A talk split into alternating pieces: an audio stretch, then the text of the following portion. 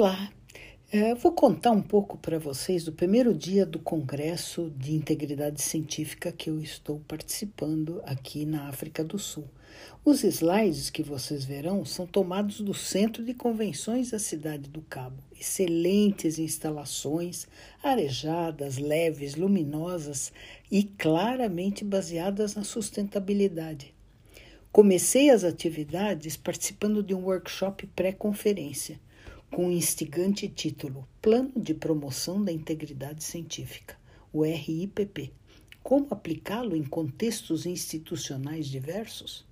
Após a apresentação do SOPS 4RI, SOPS 4RI, que são as orientações consensuais alcançadas por um grupo de trabalho europeu onde participam membros de 27 países e que é, sem dúvida, um trabalho de grande valor e utilidade para todos nós, lembrando sempre que é um guia e não uma imposição pretende ser um auxílio para todos que desejam implementar a integridade científica em suas comunidades e instituições.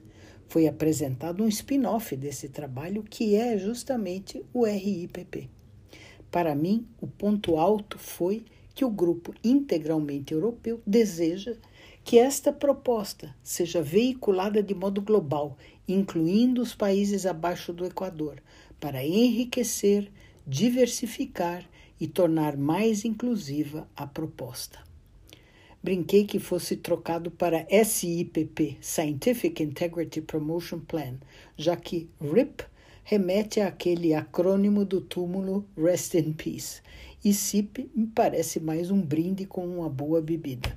Mas, brincadeiras à parte, havia vários representantes de universidades e instituições africanas que expuseram com muita clareza a problemática da diversidade e equidade em seus países.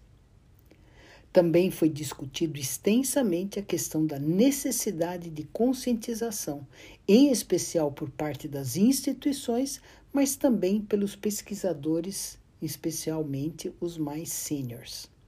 Bom saber que os problemas, vários foram discutidos, são compartilhados por todos. Após um intervalo para café, teve lugar a cerimônia de abertura e a palestra inaugural, aliás, excelente, dada por uma pesquisadora sul-africana fortemente envolvida na pesquisa clínica em HIV e nos últimos anos também no ensaio de vacinas para SARS-CoV-2, a doutora Glenda Gray.